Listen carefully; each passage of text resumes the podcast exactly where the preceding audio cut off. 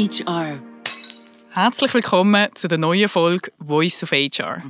Heute reden wir mit Victor Calabran über das Thema Rolle und Wichtigkeit von HR in einem Startup und zum anderen Matching in der Arbeitswelt von morgen. Herzlich willkommen, Victor. Dankeschön, Alexander. Schön, dass ich da sein darf. Ich bin begeistert, dass du da bist, weil zum einen bist du ja äh, Speaker für verschiedene Themen wie äh, Flexible Workforce, Arbeitswelt von der Zukunft, Startup Coach, aber natürlich auch Gründer von äh, Kupel. Mhm. Für die Leute, die Kupel vielleicht nicht kennen, es ist eine digitale Personalvermittlungsplattform. Und was hat dich damals begeistert ähm, oder dazu gebracht, ein Unternehmen wie eine Personalvermittlung oder digitalisierte Personalvermittlung zu gründen? Und du kommst eigentlich gar nicht aus dem HR-Umfeld. Ja, also ich, äh, muss vielleicht so sagen, es ist eher so, was hat mich gestört, okay. was hat mich begeistert, weil ich komme an sich aus der, aus der Digitalberatung raus und es ist immer eigentlich darum gegangen, wie kann man etwas besser machen mit mhm. Hilfe von digitalen Mitteln. Und äh, was mich jetzt mal halt äh, über, über mehrere Orte und über mehrere Jahre immer wieder gestört hat, ist, man hat so ein bisschen an dem äh, an dem Gefährt, an dem Businessmodell herumgeschraubt und das noch ein bisschen polierter und noch ein bisschen schöner gemacht, links und rechts und, und dann die Karosserie noch tuned. Aber der Motor hat irgendwie niemand anlangen oder so die, die Leute, die innerhalb von dem Unternehmen äh, sich bewegen mhm. und an sich äh, plötzlich sich äh, als, als Fiat-Motor in einem Ferrari rein müssen bewegen ähm, das, das hat irgendwie wie niemand so richtig anpacken Und ich habe irgendwie gefunden, die, die Modelle und die Denkweise, die halt äh, im, im ganzen People-Management äh, oft da sind und, und vor allem mhm. da gewesen sind, ist nicht äh, getreu diesen Businessmodell, wo man heute hat, und auch dem Marktbedürfnis, äh, wo, wo heute auch wirklich besteht. Man hat und, und zum Teil heute in vielen Unternehmen immer noch drin so HR betrieben, wie das äh, vor, vor 100 oder 50 Jahren der Fall war, wo man noch als, als Fließband äh, die Leute hat angeschickt Okay. Also würdest du sagen, ähm, damals oder vielleicht auch jetzt, das HR und Digitalisierung jetzt für dich nicht unbedingt gerade der wie sagt man, neutrale oder, oder der natürliche Match war oder vereinheitlicht mal, mal für mich äh, sehr wohl, oder? Weil ich glaube, Digitalisierung an sich, äh, einfach damit man die Digitalisierung macht, hat, hat wenig Sinn. Oder? Die soll ja irgendwo einen Mehrwert bringen und, und mhm. der Mehrwert soll ja vor allem den Menschen gelten, die innerhalb oder eben als Kunden von dem Unternehmen oder, oder irgendwo mit dem, mit dem, in dem äh, Zusammenhang stehen. Und, und ich glaube, dass auch die Arbeit von HR oder die Arbeit, die die Leute innerhalb von dem Unternehmen verrichten, sehr oft prägt ist von vielen administrativen Themen und sehr mhm. oft limitiert ist von irgendwelchen imaginären Grenzen, die es an sich gar nicht gibt. Äh, wie die Fragestellung, schaffe ich jetzt in, dem, in dieser Abteilung wieso soll ich nicht können, irgendwo in einer anderen Abteilung spannende Aufgabe können übernehmen und, und nur schon den Mindset können jetzt bringen, dass, dass so ein bisschen, ich rede oft so von fluiden Workforce, oder, dass ich mich dort okay. anbewege, wo, wo auch die, das Bedürfnis da ist und, und mehr als, dass ich Job rollenbasiert äh, angestellt wird, vielleicht gewisse Tasks kann übernehmen und, und meine Skills entsprechend kann entwickeln, wie es für mich sich natürlich ergibt und wie es für das Unternehmen auch Sinn macht, kann das spannend sein und und es geht ja weiter, oder? Dann sagen, okay, selbst das Unternehmen ist das meine Grenze, oder? Wieso soll ich nicht können für sechs Unternehmen arbeiten und so eigentlich meine 100% Stelle aus, äh, ausleben? Also ich glaube, es gibt viele Gedanken oder, oder Grenzen, wo, wo fast ein bisschen imaginär da sind, weil mhm. wir sie so geschaffen haben, weil das irgendwie so war und immer so war. Aber wo, wo man könnte durchaus sprengen und könnte ganz spannende neue Ansätze entwickelt werden. Also der, das Klick hat bei mir irgendwann mal so gemacht, wenn ich muss sagen, die, die Welt ist irgendwie ein bisschen komisch oder irgendwie muss okay. ich, ja, ich, ich, muss irgendwie mein Leben rund, rund um meine Arbeit schnüren, oder? Meine Arbeit ist so das Zentrum und bewegt mein Leben, oder? Und wenn mein Job irgendwo in Genf ist, dann muss ich wahrscheinlich dann auch auf Genf zügeln. Und, und Alles sich um die Arbeit dreht eigentlich. Richtig, und, und richtig. Aber und, das heisst, es ist eigentlich, ja. der Wunsch ist da gewesen, nicht primär etwas zu digitalisieren, sondern eine Veränderung oder eine Unterstützung für eine Veränderung. Absolut, also Digitalisierung, wie gesagt, ist, ist nie der Treiber. Oder? Digitalisierung ist ein Tool, das mir hilft, ein bestimmtes Ziel zu erreichen. Und, und für mich ist, ist es immer gewesen, dass, dass an sich das Modell eigentlich genau umgekehrt sollte sein. Und dass, dass mein Leben im Zentrum steht. Oder? Wenn man jemanden fragt, was ist das Wichtigste, ist es ja immer, ah, meine Familie oder ich weiß auch nicht, mein Hobby oder weiß auch nicht, das ist so ein das, wo, wo, wo mir die Passion gibt und so weiter. Äh, aber oft ist es, ist es nicht die Realität. Das ist nicht der Treiber von meinem Leben. Das selber an mir äh, eigentlich auch immer wieder gesehen, oder? Wo ich gesagt mhm. habe, ja, mein Kind und meine Familie super wichtig. Und wenn ich die Agenda aufgeschlagen habe, muss ich sagen, wo, wo ist die genau in wo meiner Agenda? Genau. Gesetzt, ja. Also das merkt man ja manchmal auch, wenn, wenn man Leute fragt, oder wer bist du oder, oder ähm, stell dich doch mal kurz vor. Ähm, dann kommt selten mein Hobby zuerst oder das, was mich im, im Leben ausmacht, sondern ich bin Chef von oder ich ähm, habe den, den Ausbildungsgrad und genau. über das definieren wir uns gesellschaftlich auch und nicht über was uns antreiben könnte, ähm, das ganze Leben ausmacht. Absolut. Also es ist heute äh, schon der Fall, dass, dass einige Leute eigentlich das umgekehrte Modell ja wählen, oder wenn ich jetzt äh, Hausmann bin oder Hausfrau und mich entscheide für die Familie als, als mhm. Zentrum, dann mache ich ja das, oder? Ich drehe das um und tu dann vielleicht ähm, irgendwie am Wochenende oder am Abend noch, noch gewisse Blogartikel schreiben oder sonst etwas, damit ich immer, immer noch im Arbeitsleben bin. Aber die Arbeit hat sich an sich meinem Zentrum angepasst, meiner Familie angepasst, äh, als umgekehrt. Oder? Und, und das mhm. ist an sich ein Modell, wo ja nicht wo er nicht da war. Nur die Leute sind konkret einfach immer nur diskriminiert worden. Wenn ich keinen 100%-Job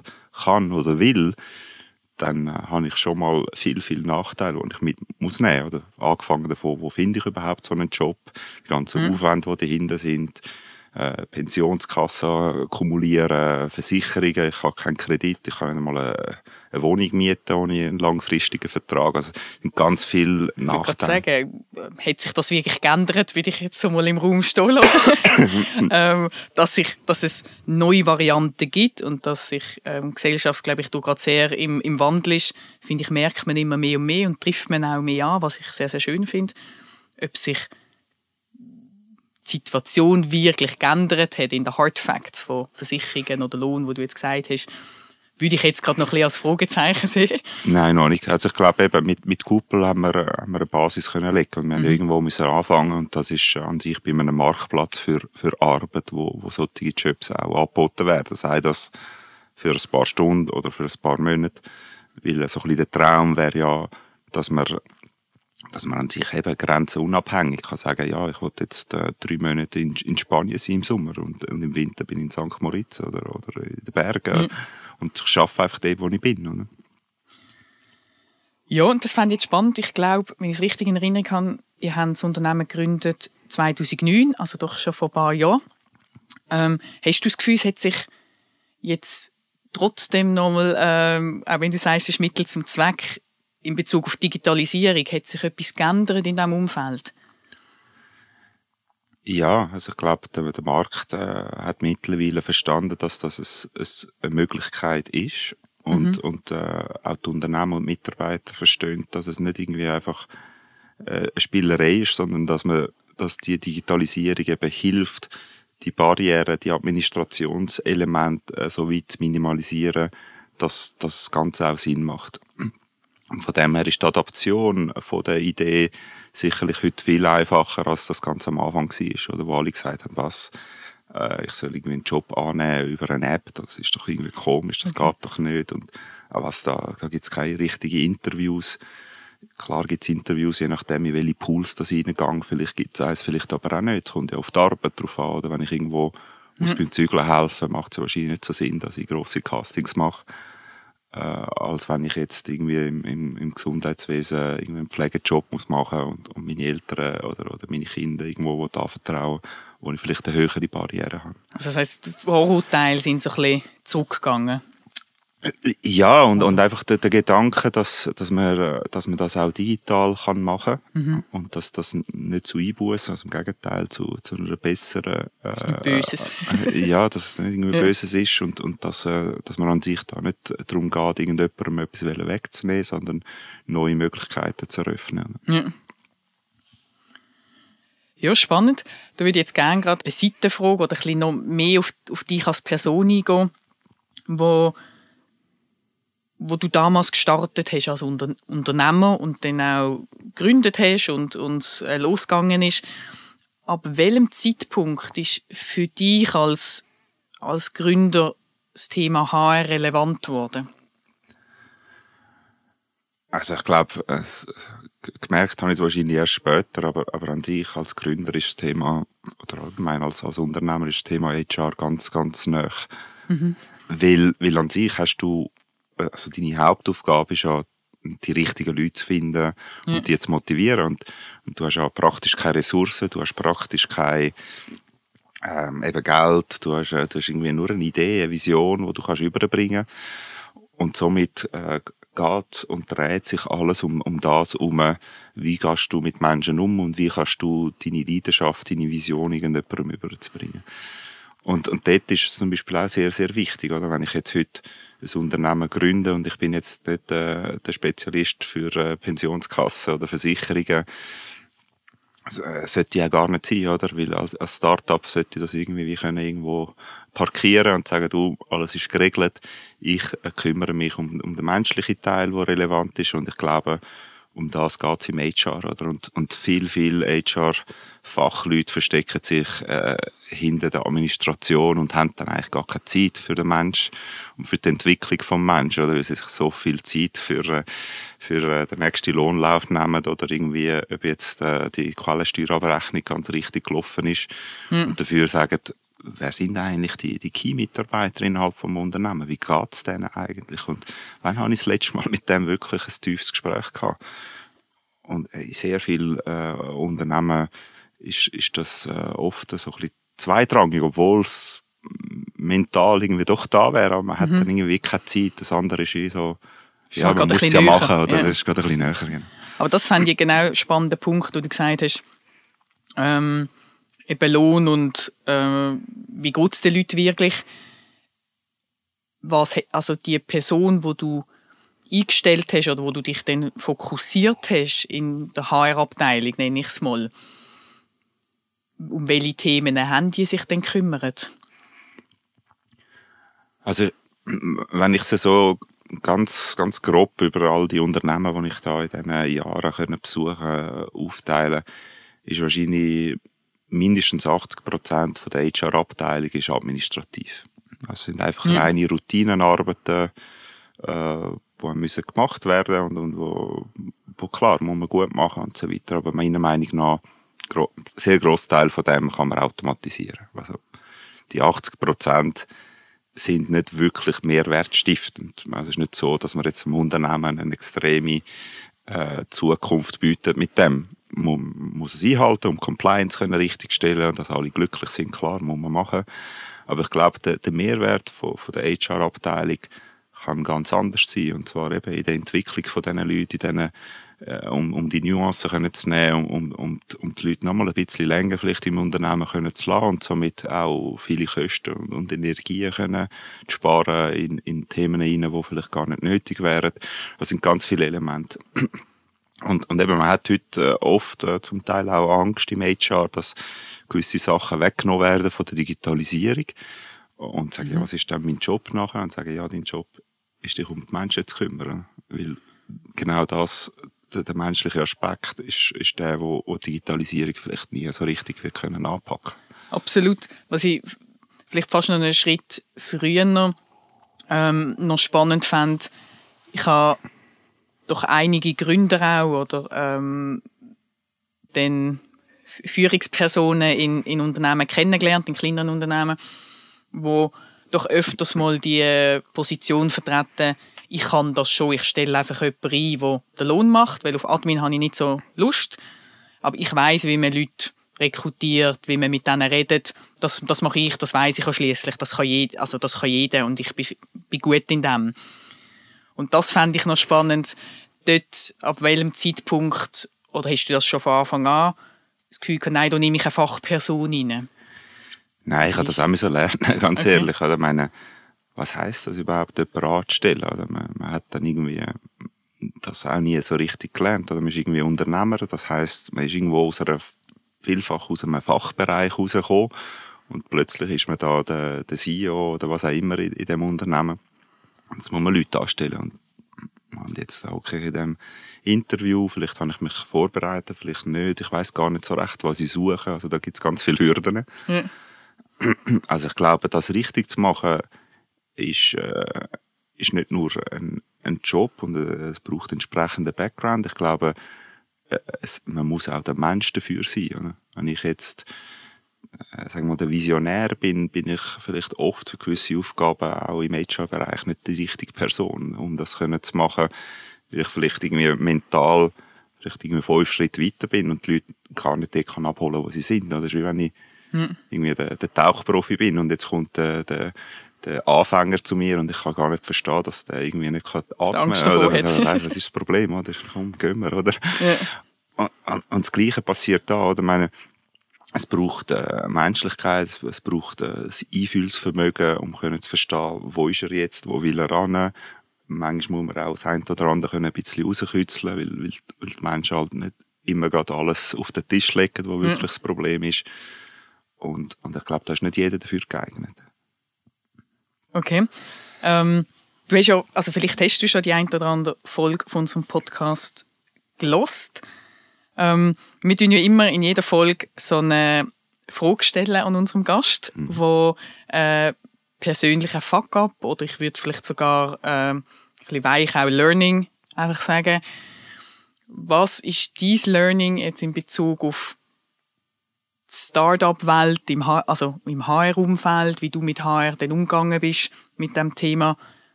Was willst du jemandem Neues oder wenn du nochmal gründest, ähm, ja. ausziehen? Ja, ich glaube, ich, ich, ich habe immer äh, so ein bisschen die, den Gedanken mit mir mitgenommen, dass ich äh, ein fairer Arbeitgeber sein und jemand sein, wo, wo den Leuten Chancen gibt, wo sozial ist und so weiter. Mhm. Ja, und ich glaube, das ist auch richtig so, oder so die, die anglosächsischen Ansätze, wo so ein bisschen das Firing manchmal äh, sehr, sehr schnell passiert und ohne wirklichen Background, ist definitiv nicht etwas, was ich unterstütze. Trotzdem äh, habe ich irgendwie mit der Zeit müssen lernen, dass die soziale Betrachtung ja nicht nur auf die Einzelperson, die vielleicht in dem Moment betroffen ist, die vor mir sitzt, äh, das Thema ist, sondern auch auf alle anderen trifft, die im Unternehmen sind oder die von dem Unternehmen abhängig sind. Äh, das heißt, dass, dass ich äh, an sich, wenn ich irgendwie nicht agiere in einem gewissen Umstand, könnte die anderen äh, eigentlich sozial beeinträchtigen, dass, dass, der die Firma, dass die anderen leiden, dass vielleicht mhm. äh, die Wirtschaftlichkeit vom Unternehmen abnimmt und ich irgendwie die Löhne nicht kann richtig zahlen oder schlechter zahlen, dass man vielleicht in, in anderen Bereichen nicht, nicht mehr machen für, für unsere Kunden. Das heißt, die, die Betrachtung vom, vom sozialen Element muss man auf die Einzelperson machen, aber muss man auch in einem Kontext von einem Gesamten machen. Und, und oft ist es bei mir jetzt eigentlich auch so gewesen, dass man viel zu spät agiert hat. Dass eigentlich für alle schon klar war, selbst für, für den, der eigentlich äh, dann betroffen war, mhm. müssen sagen, ja, äh, wann passiert das endlich? Oder? Und, und ich habe eigentlich immer so ein bisschen zu lang gewartet mit dem, weil ich einfach selber mit mir selber gehedert habe, gewusst habe, vielleicht woher kommt die Person, äh, wo jetzt da gerade muss gehen und, und am Schluss eigentlich gemerkt habe, ja, ich habe weder mir noch den anderen noch der Person, die jetzt betroffen ist, einen Gefallen gemacht mit dem, mit dem Abwarten. Also, okay. ich rede nicht davon, dass man einfach die Leute rausstellen man sollte eine Chance geben, man sollte ein Performance-Programm machen, aber mhm. irgendwann kommt vielleicht der Zeitpunkt, wo man muss sagen, okay, es funktioniert nicht und es ist auch okay. Es muss ja nicht immer funktionieren, äh, wo man dann entsprechend muss, muss agieren muss. Hast du da etwas Klares für dich herausgefunden, wo du sagst, das sind so die Triggerpunkte, wo du für dich merkst, jetzt muss ich entscheiden, oder? Ja, es ist nie klar, oder? Weil es ist, es ist an sich ja jedes Mal wieder ein Mensch, es ist eine spezielle Situation, die dahinter ist. Es, äh, und von dem her ich glaube, der Moment, wo man selber nicht mehr so recht daran glaubt, das ist spätestens der Moment, wo, wo man sagt, okay, wenn, wenn ich nicht daran glaube und immer noch von, wir probieren es nochmal reden, dann, dann ist ja gar keine faire Chance. Weil ich mental ja eigentlich schon glaube, dass es nicht funktioniert. Ähm, und oft äh, merkt man das auch so bei den, bei den Leuten selber, dass das so ist. Und, und äh, ja, ich habe angefangen, das auch einfach sehr offen und transparent zu machen und zu sagen, look, wir haben das probiert, das hat nicht funktioniert, da ist, hat sich nichts verändert. Wo habe ich dich nicht richtig unterstützt? Oder? Weil oft oder bei, bei Einzelpersonen kann es da und dort mal nicht passen, aber wenn es äh, so ein bisschen grössere äh, Ausmaß annimmt, dann mhm. hat man ja irgendwo als, äh, als, als Leader irgendwie etwas falsch gemacht. Oder? Weil dann, dann hat man wohl äh, das Team nicht richtig unterstützt oder? Und, und man hat ihnen nicht geholfen, das zu erreichen, was sie, was sie vielleicht könnten. Oder? Okay, wie hast du dort, das finde ich jetzt gerade persönlich noch spannend, hast du dort dann auch wirklich Antworten bekommen? Die ja, ja, ich bin ähm, eben, ich, ich sehe mich mehr als, als eben der Visionär und der, wo, wo viele Sachen so ein bisschen auf der grünen Wiese startet. Ähm, und ich glaube, ich bin vielleicht äh, manchmal nicht der, der beste Kommunikator und das ist gerade in, äh, in einer Welt, wo, wo dann das, das Unternehmen gewisse Strukturen, gewisse Größe überkommt, äh, doch noch wichtig, dass man so ein bisschen bedacht und, und, und richtig die Kommunikation mit, äh, mit, mit den Leuten führt. Dass sie mhm. wissen, wo man steht, dass man sie aber auch nicht verwirrt mit etwas, wo einfach zu weit weg ist. Also sagen, ja, okay, was soll ich jetzt genau machen? Heißt das, ich muss jetzt oder ich muss jetzt nicht? Ähm, ich glaube, ich habe dann irgendwie mit, mit der Zeit auch für mich selber müssen herausfinden, was ist dann eigentlich meine Rolle? Oder wo bin ich in meinem Element? Wo fühle ich mich wohl? Wo kann ich den, den grössten Mehrwert bringen? Mhm.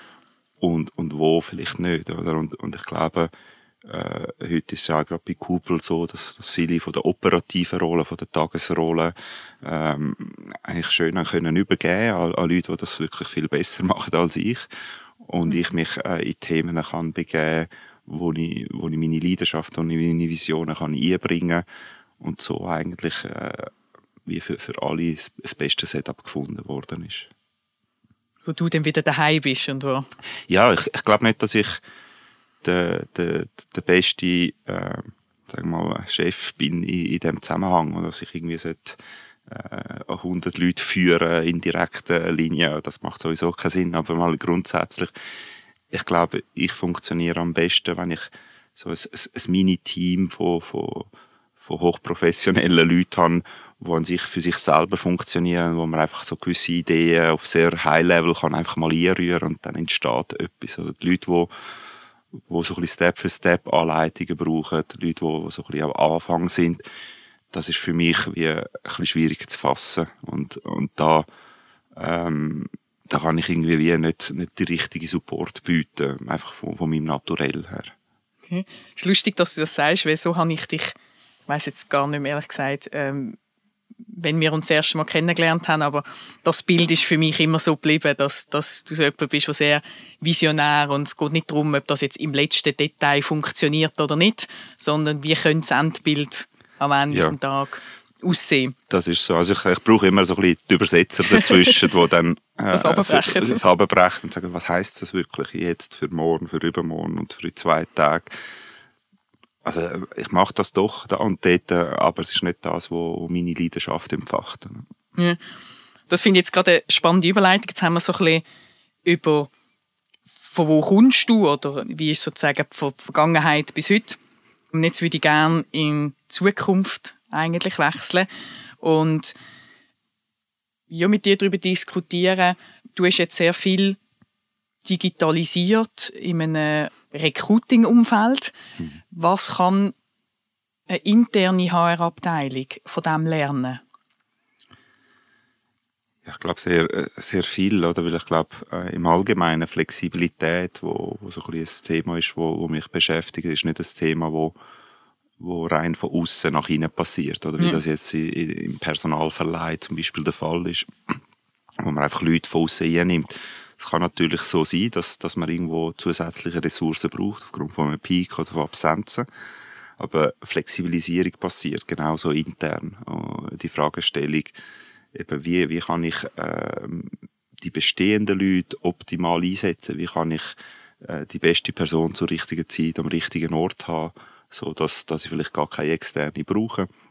Das ist mhm. durchaus äh, ein Thema, wo, wo HR sollte stark beschäftigen, weil geht nicht nur um, um Optimierung von der, von der bestehenden Ressourcen im Sinne von, von Kostenfaktoren, dass man gar mhm. keine externe nimmt, aber es geht auch darum, dass man eben die Fähigkeiten, die im Unternehmen sind, äh, auch richtig kann einsetzen oder in sehr wenigen Unternehmen besteht überhaupt mal ein Überblick, was für Skills haben wir in dieser Firma. Ja, Wer kann überhaupt irgendwie ein Excel-Makro programmieren? Oder? Der mhm. kann ja irgendwo äh, in der Buchhaltung sein, aber er könnte vielleicht auch im Verkauf sein oder in der Logistik. Vielleicht ist das ein, ein Hobby-Excel-Freak. Und all die Elemente, also zum das mal überhaupt herauszufinden, also die, die Skill-Landschaft können, können zu mappen und, und dann nachher können zu sagen, wie kann ich die Aufgaben, die jetzt da aufkommen, auch so verteilen, dass sie die beste Person zur richtigen Zeit auch kann übernehmen und, und wie kann ich dann die Kosten, die entstehen, auch richtig verteilen. Also das Clearing von diesen Personalkosten über Abteilungen hinweg, wo oft äh, nicht ganz einfach mhm. ist. Und klar, oder, wenn er einen irgendwie sechs Monate irgendwo anschicken, geht's, oder? Aber wenn er dort mal eine Aufgabe machen für zwei, drei Tage und dann mal zwei Wochen ist, dann, äh, dann bekommt es irgendwie Dimensionen über, die nicht mehr ganz so einfach äh, zu handeln sind. Also so ein bisschen ja. der Teil, wo, wo ich denke, ist sicherlich ein HR-Thema. Und ich glaube, es geht mehr und mehr äh, um, um das, äh, in das rein, dass das HR an sich eine Infrastruktur baut, wo das HR sich wirklich um das kann kümmern, was relevant ist, was wir vorher diskutiert haben. Wie können sie für den Menschen da sein? Und wie können sie viele von diesen Elementen, ob jetzt die Adressänderung irgendwo passiert oder irgendwo noch das Zertifikat äh, neu ist, das sollte nicht die Zeit von, von HR oder vom Mitarbeiter, das sollte er einfach können im Self-Service-Management in dem Sinne können einfach machen. Das sind sich heute Leute auch gewohnt, dass einfach das wir selber machen Auf ja. die andere Art sind wir immer noch an dem Punkt, wo es irgendjemand machen muss. Also wenn es HR nicht macht, muss es die Person selber machen. Und wenn es die Person selber macht, fällt bei ihr sozusagen der Arbeitsaufwand an. Ja, also der, die Person, also wenn ich jetzt der Mitarbeiter bin, ich habe ja immer den Aufwand, oder ob ich jetzt das am HR muss sagen oder, oder ob ich es selber mache. Ja. Ähm, wahrscheinlich bin ich schneller, wenn ich es mache und nicht noch muss lange erklären, das ist das eine. Aber ja, es geht natürlich noch weiter, oder, dass man dann auch die Ausbildungsinstitute irgendwie integriert dass ich nicht noch muss mein CV go, go updaten oder mein Personaldossier. Dass, dass man sich x-mal melden muss irgendwo. genau, dass da äh, auch die, die Schnittstellen dann irgendwann Schritt für Schritt so entstehen. Oder auch, man, man kann da recht weit gehen im Element. Oder? In dem Moment, wo man sagt, ja, was ist zum Beispiel nur schon eine Steuererklärung ausfüllen, ist an sich äh, recht stupide Arbeit. Man muss irgendwie überall zusammen, Sachen zusammenkratzen, die irgendwo entstanden sind und muss das, das versuchen. Das ist meine Lieblingsarbeit. nicht, äh, meine nicht. Ich glaube, es gibt wenige, die sich freuen. Äh, aber an sich kann man sehr viel davon automatisieren. Es ist, es ist komplex, weil halt sehr viele Parteien in so einer Steuererklärung mitmachen. Aber ich glaube, gerade innerhalb mhm. von einem Unternehmen kann man da sehr spannende Sachen aufbauen, die dann am Schluss gar niemand richtig muss, äh, muss die Aufgabe übernehmen. Und gerade Personalplanung ist, ist genau so ein Thema. Oder? Heute ist das eine Aufgabe, die oft äh, sehr aufwendig ist. Und vor allem, wenn wir, wenn wir alle Wünsche die einbeziehen, oder von den Mitarbeitern, von, ja. von uns, und dann, ah ja, da haben wir noch das Thema, was Kosten betrifft, dort haben wir das Skillset. Es sind sehr viele Parameter, die alle zusammenkommen, damit man so die, die perfekte Personalplanung kann machen kann. Und oft kann das der Planer gar nicht mehr richtig überblicken, weil es sind so viele Parameter. Also wir arbeiten zum Beispiel am, am Flughafen. Ich meine, da geht es ja nicht nur darum, was das Flughafenökosystem äh, vor sich gibt, sondern da hat man irgendwie das Wetter von 37 äh, Flughäfen, wo man muss im Blick behalten muss, um die Planung vom Zürich Flughafen zu machen. Ja, können einbeziehen. Und das, ja. das über, also, nimmt ja dann irgendwann Grenzen an, weil jeder verschiedene Bedürfnisse hat oder Schwerpunkte genau. hat dann innerhalb von der Planung. Genau, und, und dort geht es genau wieder in das Thema rein, oder? Was, wenn ich die Planung gar nicht machen muss? Was, wenn das System aufgrund von all diesen Parametern mir einen Vorschlag macht, wie meine Idealplanung aussieht und ich eigentlich nur noch sagen ja, will ich oder ich will die Person haben, ich kann an sich mich auf die auf die 4, 5 Prozent, die wirklich die Relevanz haben, kann ich mich konzentrieren und dann vielleicht dafür ein besseres Onboarding machen, vielleicht besser äh, vor Ort die Leute coachen, wenn sie da sind, statt meine Zeit irgendwo im Backoffice äh, irgendwie das Zeug hin und her schieben und irgendwo die, die letzte Absenz wieder zu erfassen. ja, das ist ganz spannend, weil das ist so eigentlich dort gewesen, wo ich auch anhaben wollte. Mhm. Du hast ja ähm, ein Buch herausgegeben, glaube ich, mit der Verzölch und Herrn Oertig, ähm, zu HR-Strategien, wie heißt HR-Strategie ähm, zur Flexibilisierung äh, von Personalressourcen. Mhm. Und dort haben wir, jetzt kann ich das natürlich nicht zeigen in einem Podcast, aber so ein Modell aufzeigt, wo eben das Core-Team ist und dann geht es immer mehr in Flexibilisierung rein, ja. bis hin zu Outsourcing. Ja. Und wenn man das jetzt als Grundlage nehmen und kombinieren mit vollkommen selbst organisierten Teams, wo jetzt ja alle sagen, wir gehen immer mehr und mehr in die Richtung, mhm. dann sehe ich jetzt eigentlich dort wie eine Software auch oder eine Möglichkeit, dass das das Matching übernimmt, wenn ein neues Projekt reinkommt. Absolut. Ja, ich meine, das Zwiebelmodell, wo, wo, wo im mhm. Buch abgebildet ist, das hat ja sagen wir, verschiedene Ebenen. Oder? Und, und ich glaube, wir entfernen uns immer ein bisschen mehr von dem Gedanken, eben vom, ich stelle jetzt jemanden an für die Buchhaltung oder so, sondern mehr in dem Sinn, okay, in, welcher, in welchem Bindungsgrad habe ich jetzt äh, meine, mein Verhältnis zu dieser Person? Soll das jemand sein, der sehr nah bei mir ist? Soll das jemand sein, der punktuell kommt? Ähm, das ist mal das eine. Und das andere ist, wer stellt denn überhaupt an, oder? Also ein bisschen das Outsourcing-Gedanke hat ja eigentlich mehr mit dem zu tun, wer hat am Schluss den Vertrag ähm, und, und, wer zahlt dann seinen Lohn aus. Aber ich glaube, unter dem Strich geht es wirklich eigentlich darum, wie, wie kann ich das, das, das Konstrukt so aufbauen, dass es, dass es Sinn macht innerhalb von meinem mhm. Unternehmen, äh, wo sehr unterschiedlich kann sein. Oder ich sage jetzt mal, in einem Catering-Unternehmen habe ich vielleicht sehr wenige fixe angestellte Mitarbeiter, aber sehr viel flexible dabei. Und äh, in, in einem anderen Unternehmen, das langfristig orientiert ist, habe ich vielleicht ein anderes Verhältnis. Aber es gibt immer irgendwie also den, den Mix zwischen dem Ganzen. Und jetzt mit, also ganz konkret, jetzt mit deiner Erfahrung, ähm, auch von der Digitalisierung, hast du das Gefühl, dass kann eine Software den Matching-Prozess übernehmen kann? Ja. Dass es eigentlich keinen ja. Vorgesetzten mehr gibt, der sagt, dich will ich, du passest nicht der Nächste, sondern die Software tut das schon vorschlagen und tut das selber organisieren. Also ich, ich glaube an, an einen Tech-and-Touch-Approach. Das heißt, dass die Software ähm, unterstützend da ist oder auch einen Großteil von, von dem Ganzen macht und dass, äh, dass ein Vorgesetzter an sich nachher noch einen letzten Überblick hat oder vielleicht irgendwo noch, noch einen Feintouch dazu hat. Und, und oft, wenn man so ein bisschen die Elemente von einem Matching oder von einer Planung insgesamt anschaut, sind 6, 97 Prozent sind rein mechanische Themen. Mhm. Und dann gibt es noch so die, die letzten 2, 3 Prozent, wo man sagt, ah, ja, den Victor brauche ich genau dort, weil er ist irgendwie noch der, der noch Freude bereitet fürs Team oder ah, der hat irgendwie noch, noch irgendwie den Schlüssel dort dazu, wo, wo noch gar noch nicht richtig aufgenommen ist.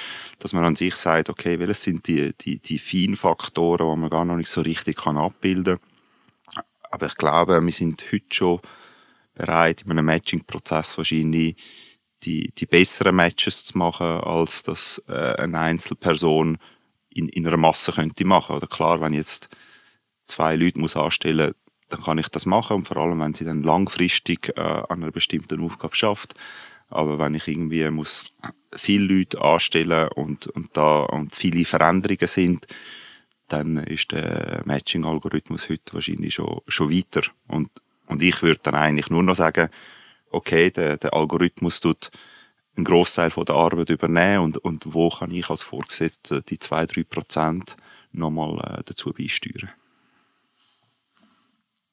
Wo hast du das Gefühl, ähm, so als abschließende Frage, wo hast du das Gefühl, ist das Potenzial noch nicht so ausgeschöpft? Gerade jetzt in dieser ähm, Algorithmus-Thematik, Software-Thematik? Ja, ich glaube, äh, die, die, die Algorithmen und das Matching sind, sind heute noch stark im, äh, im, äh, so im Hardskill-Bereich angesiedelt. Also das, das Matching zu machen, Oder er hat Zeit oder nicht, ist er in dieser Region oder nicht. Also gibt es Elemente, die so ein bisschen drin fließen. Wir tun schon, ich weiß, weiß gar nicht mehr so genau, es sind so viele Worte, aber 80, 90 verschiedene Parameter für, für Matching aufnehmen und, und es ist ein ständig lernender Effekt.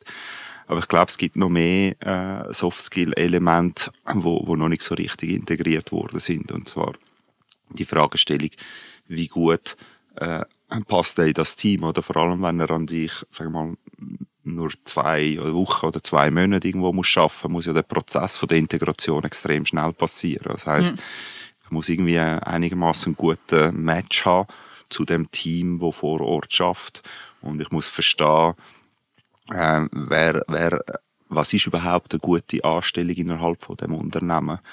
Und ich glaube, dort äh, das ist in Entwicklung, da kann man viel machen. Also man kann so ein bisschen die Profil rausspüren und sagen, okay, welche sind die Best Performer innerhalb von dem Unternehmen und, und wie kann ich die replizieren? Oder manchmal muss man vielleicht die auch äh, irgendwie ein Gegenstück dazugeben, wo vielleicht genau umgekehrt ist zu dem, was man da hat. Zum Ergänzen, dass es Reibung gibt. Und richtig, auch. richtig, oder? Ja. Und ich glaube, der Kontext davon, dass wir jetzt nicht eine 1 zu 1 Anstellung haben, wo ich vielleicht als HR-Person mit dem Vorgesetzten entscheiden, aber die anderen müssen dann mit dem arbeiten. Mhm. Ähm, dass man irgendwie hingeht und sagt, okay, wo gehört er rein, in, in welches Ökosystem für die Aufgabe gehört er rein und wie kann ich eigentlich das ideale Profil für das spezifische Ökosystem, für das spezifische Projekt oder für die spezifische Aufgabe schaffen, damit ich den richtigen Match habe. Weil das eine sind ja die Hard Skills, aber das andere ist, wenn ich die Person bringe, die wo sich super versteht in dem Team, dann äh, funktioniert es einfach besser. Ja, das war so ein bisschen mein Punkt, gewesen, wenn ich gesagt habe, ich habe das Gefühl, wir entwickeln uns extrem weiter im Matching-Prozess, wenn es um Skills von einer neuen Person geht, aber wir vergessen das existierende, du hast jetzt Ökosystem genannt, das ist im Moment fast nicht oder ähm, nicht sehr oft ja. berücksichtigt. Absolut. Also wir sind jetzt bei, bei Couple eigentlich genau an dem Thema dran. Okay. Ähm, also in, in die Thematik wie Flexibilisierung eigentlich meine, meine interne Arbeitswelt mit, mit einem Workforce Management System an sich. Und das führt natürlich dazu, dass wenn ich meine internen Leute über das Tool manage, eben auch Qualitätszyklen habe. Ich weiß, wer sind die guten Performer, welche nicht, welche bekommen viele Aufträge über welche nicht. Mhm. Und somit kann ich eigentlich auch eruieren, wo und in welchem Kontext sind, äh, sind ihre Fähigkeiten gut. Ähm, ich sehe dann auch an sich aufgrund von gewissen Elementen äh, gewisse, gewisse äh, Skill-Elemente oder eben auch gewisse Soft-Skills in Zusammenarbeit oder wer kann schnell irgendwo gut performen und wer nicht. Und kann die nachher auch extrahieren und für externe Rekrutierungen nutzen. Oder ich kann vielleicht auch proaktiv sagen, hey, in diesem Team braucht es noch Leute oder dein Pool von Mitarbeitern, dann über das gesamte Unternehmen dort fehlen noch die und die Skillsets, da solltest du Entwicklung machen, bevor es dann nicht mehr genug hat. Also da kann man proaktiv eigentlich auf einer Pool-Management-Ebene bereits schon sagen, die Nutzung von dem Pool ist nicht gut oder die Skillsets oder äh, da hat es irgendwo schwarzes Schaf, da kommt irgendwie nie Jobs über oder in einem Marktplatzbereich entsteht das irgendwo, das ist ja wie so ein bisschen selbstreinigend, wenn man so will. Und das kann man eben auch intern nutzen, oder? Wenn ich, wenn ich Leute irgendwo sitzen habe, wo, wo einfach da sitzen und, und nie challenged werden, dann merken wir das gar nicht so recht. Aber wenn die in einem, in einem internen Marktplatz wieso nie so die richtigen Tasks überkommen, dann muss man sich fragen, wieso nicht, oder? Was ist dort passiert, oder? Das ist sehr spannend. Jetzt haben wir eigentlich über Zukunft geredet und jetzt sagst du gerade, ähm, schön am Ende von unserem Gespräch, ähm, dass ihr gerade da dran sind und das eigentlich am entwickeln sind für intern. Mhm. Ähm, würde ich da jetzt gerne gerade so abschließen mhm. und äh, sagen, dass ich fände es spannend zu hören in einer zukünftigen Folge irgendwann, mhm. wie ihr das angewendet habt und mhm. ähm, wie man das auch kann, wirklich im Tagesgeschäft nicht mehr als Hypothese darüber diskutieren, sondern wirklich anwenden und leben lassen. Sehr gerne. Merci vielmals, Victor. Danke, merci.